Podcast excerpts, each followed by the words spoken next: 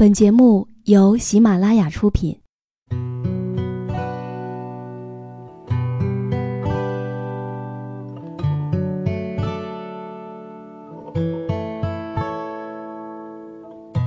开心时，听歌入耳；伤心时，听歌入心。有时候，喜欢听歌，不只是因为歌曲好听。而是因为，歌词写的就是自己。喜马拉雅晚上十点，让时光煮雨和你一起品味音乐，诉说心情。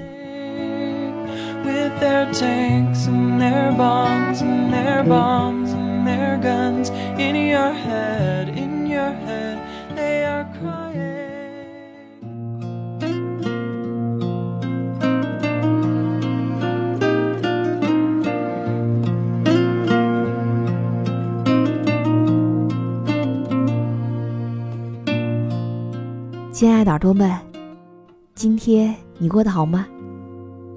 这里是喜马拉雅电台，晚上十点，每周四在这里，时光煮雨都会为你讲一个温暖的故事。今天我们要听到的文字，作者是杨小米，随时随地我都输得起。喜欢他的朋友也可以在新浪微博艾特杨小米一九八八。如果你想要获取节目文稿和歌曲信息，也可以添加我的公众微信，编辑“倾听时光煮雨”这六个字的首字母就可以找到我了。以下的时间，一起来听故事。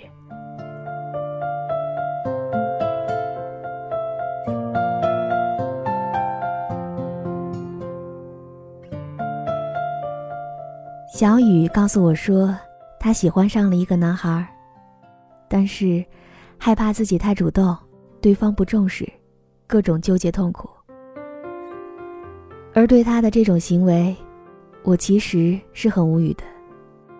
我不知道从什么时候开始，就有这样的一句谣言，说女生不能太主动，要矜持，要不然男人会不珍惜的。而我自己呢，似乎一直都挺犯贱的。喜欢我的男生，我都不怎么喜欢，就喜欢去啃硬骨头，就是那种很优秀或者很帅气，一般人都拿不下的那种。我其实虚荣心挺强的，尤其前几年，就想找一个站在人群当中闪闪发光的男朋友，甚至招蜂引蝶，一群女生都非常喜欢他，而他却独独选择了我。现在的我看以前的自己，就觉得幼稚，不够成熟。找男朋友就看长得帅不帅，优秀不优秀，什么三观是否一致，是否谈得来，都不是我要考虑的主要因素。我就是这样遇到了我的前男友李辉。李辉他就长了一张明星脸，非常帅，并且是北大毕业，还是新东方的写作老师。性格非常酷，眼神还特别忧郁，各种光环加在一起，站在人群中，很难让人去忽略掉他的存在。我现在想想，后面的优点都是因为他长得帅，才变成了真正的光环。我记得第一次看见他的时候，他正在讲托福词汇，我一下子就听得入迷了。大概这个时候就是心动了，而心动之后当然是行动了。第一次请他吃饭，他回答说：“我不喜欢和别人一起吃饭，我就喜欢一个人。”他就是这样断然的拒绝了我。好朋友慧慧劝我说：“小米，李辉这样的人远远看看就行了，性格这么怪，真谈起恋爱来有你受的。”我记得我当时非常自信的回答：“反正情况不会比现在更坏了，我输得起呢。”可是突然有一天晚上，我接到了李辉的电话，他问我说：“你是不是喜欢我呀？要不然当我女朋友？”我愣住了，没有说话，他也挂了电话。可第二天他又打了同样的电话，于是我就告诉他说：“好的呀。”再然后我就做了他的女朋友。可这件事情发生没有几天，我才知道他为什么给我打这个电话。因为他的女神要出国了，而他的表白也被拒了。他在我这里需要找到平衡呢。可即便知道了这些，我也当做什么都没有发生。他后来故意在我面前讲起这件事儿，我还是告诉他说：“你前女友可没有我幸运，因为现在你才是我的男朋友。”其实那天他如果注意，就会发现。我在说完这句话的时候，转过头，就流下了眼泪。这样的开始注定没有好的结局。我们开始无休止的争吵，可是吵完却感觉特别爽，因为他的逻辑性很强又博学。每一次为了吵过他，我要恶补很多知识。他有一次调侃我。说我是毕业于二流大学，我故意说，不就是北大的研究生嘛，还是个专硕。其实他的本科学历挺好的，工作两年三个月考上北大研究生，这也是他一直都得意洋洋的事情。而我故意贬低他，就这样想气他半死，我才不会因为喜欢他而刻意委曲求全。我们两个人是异地恋，聚少离多。他在北京，然后我也就辞职了，准备去北京找他。而辞职那会儿也是我业绩最好的时候，大概损失了两万块钱的工资。而辞职以后，我先和朋友旅行了几天，然后就准备到北京去投奔他。可就在这几天，我在他的朋友圈。发现了他和另外一个女生的亲密照，也就是他现在的老婆。我们有很多共同的朋友，当时有很多人都给我打电话，问我发生了什么事。我打电话给他，同意分手，但必须删掉照片。他不删，并且挂断了电话。后来他告诉我，当时如果是我在他身边，他会首先保护我的。男人年轻的时候也都是情圣，搞得这件事儿是我做的不对似的。他挂断电话以后，我没有继续再给他发消息，也没有再打电话说什么。紧接着，我就在朋友圈转发并且评论了照片，朋友圈突现男朋友和其他女人的亲密照，原来后院起火了，我要不要拿平底锅灭火呢？没过几分钟，他就给我打了电话。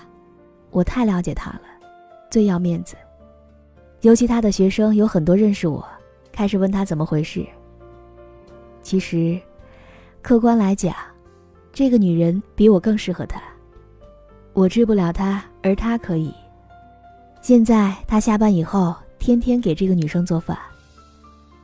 有时候，男人真的很难讲，在你这里，他可能是渣男。而在另外一个女人面前，他可能就是暖男。所以，爱情这件事儿完全没有道理可讲。其实，我觉得如果我杀过去，肯定会有一场好戏看。但是，我的骨子里也是骄傲的。没有了爱情，我也一定要离开现在这座小城市。我马上退了去北京的票，改成了去上海。就这样。我这个连大学都在本市读的人，在家乡工作两年以后，独自一人来到了上海。我当时就住在黄浦江附近。有一天跑步的时候，把他送给我的戒指扔在了黄浦江里。我心想，人都没了，还要什么戒指？我本来还想把他送的苹果手机也扔了，但是我很没骨气，当时没有钱，就继续用着。再后来，我们之间也通过电话，他感觉挺对不起我的。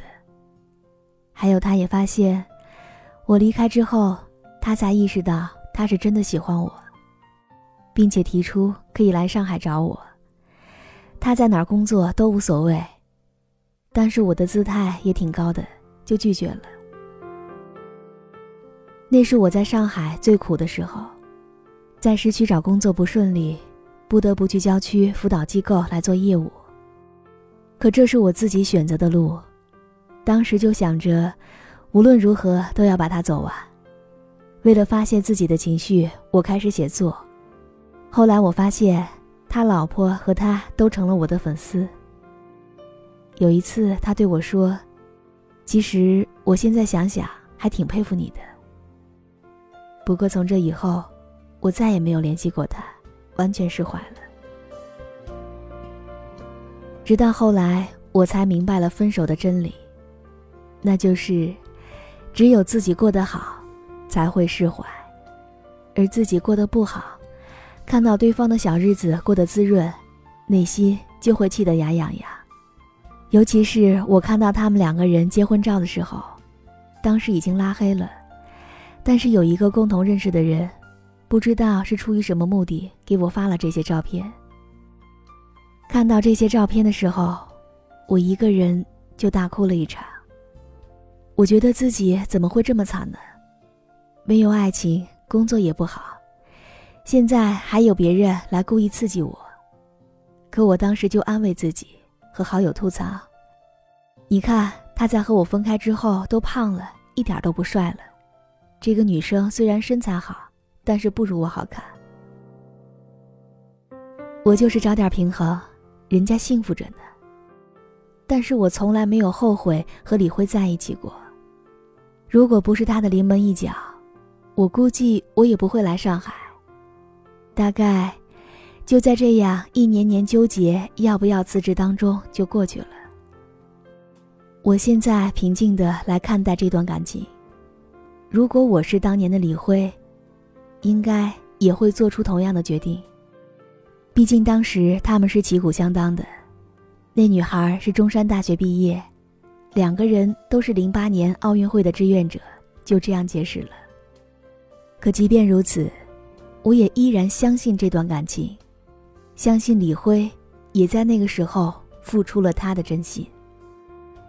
如果这样能让自己好受一点。为什么不去相信呢？其实，在感情里面，我也经历过很多事情，但是我发现有一件事儿自己从来都没有放弃过，那就是不断提升自己。比如当时刚和李辉恋爱的时候，我仅仅是一家辅导机构的销售，但是我的业绩却是第一名。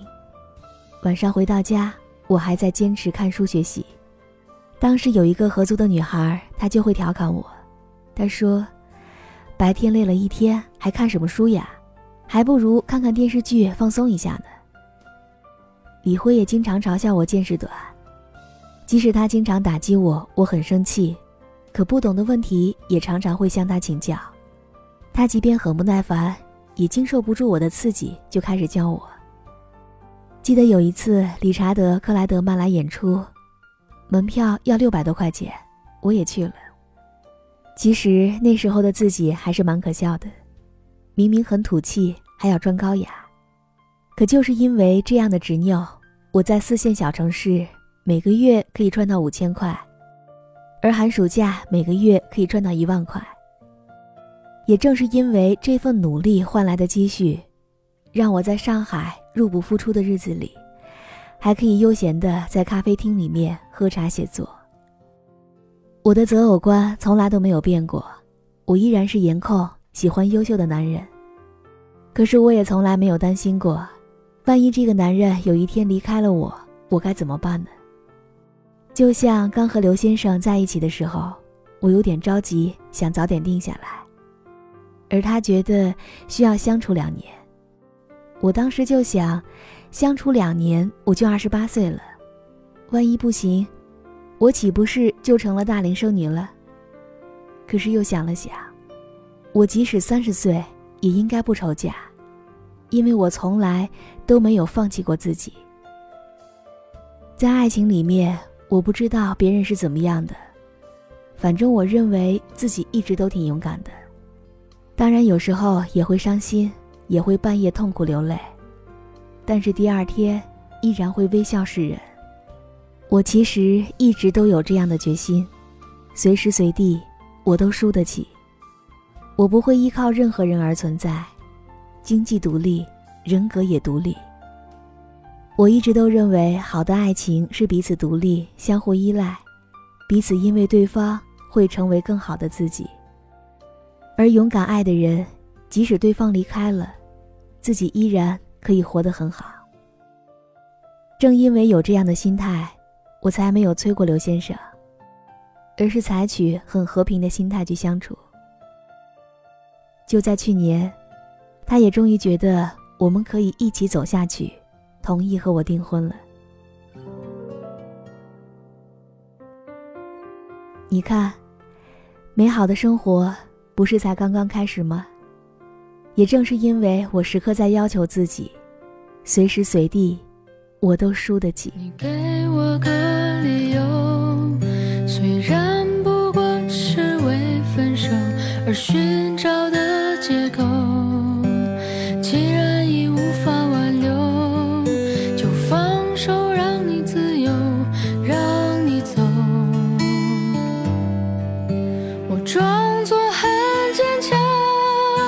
有人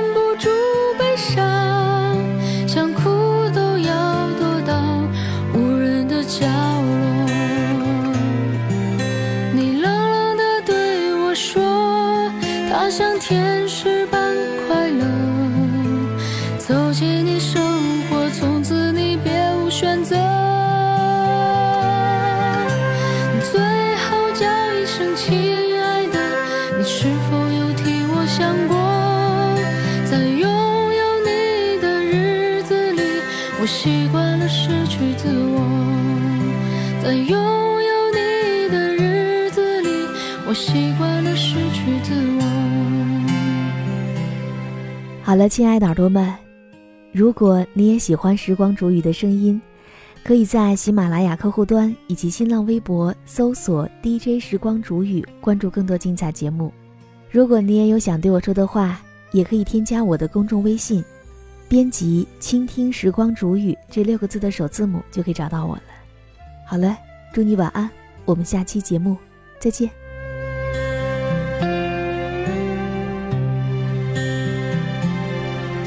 你给我个理由虽然不过是为分手而寻找的借口。